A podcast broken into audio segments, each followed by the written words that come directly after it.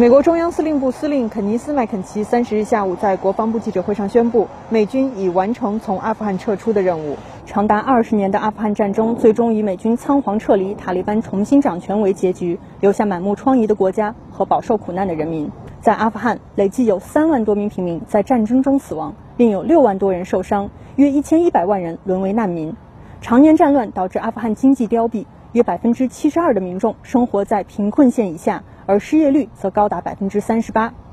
美国自身也损失惨重。阿富汗战争导致近两千五百名美军身亡，超过两万人受伤，还有更多的美国人承受着心理创伤。同时，美国还付出了巨大的经济代价。二十年的战争耗费了美国约二点二六万亿美元，平均每天超过三亿美元。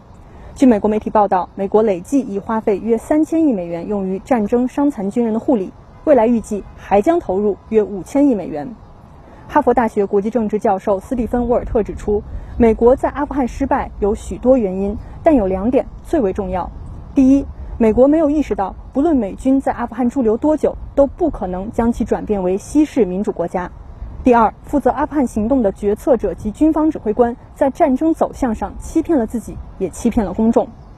一年多前被曝光的阿富汗文件，直指美国政府和军方长期在阿富汗战争问题上刻意误导公众，隐瞒战争失败的现实，通过篡改数据制造美国正在赢得战争的假象。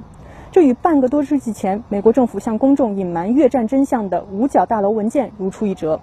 美国前驻阿富汗大使迈克尔·麦金利近日刊文说，阿富汗的现实是美国政府二十多年来诸多的误判和失败政策，以及阿政府无效治理的结果。新华社记者，美国华盛顿报道。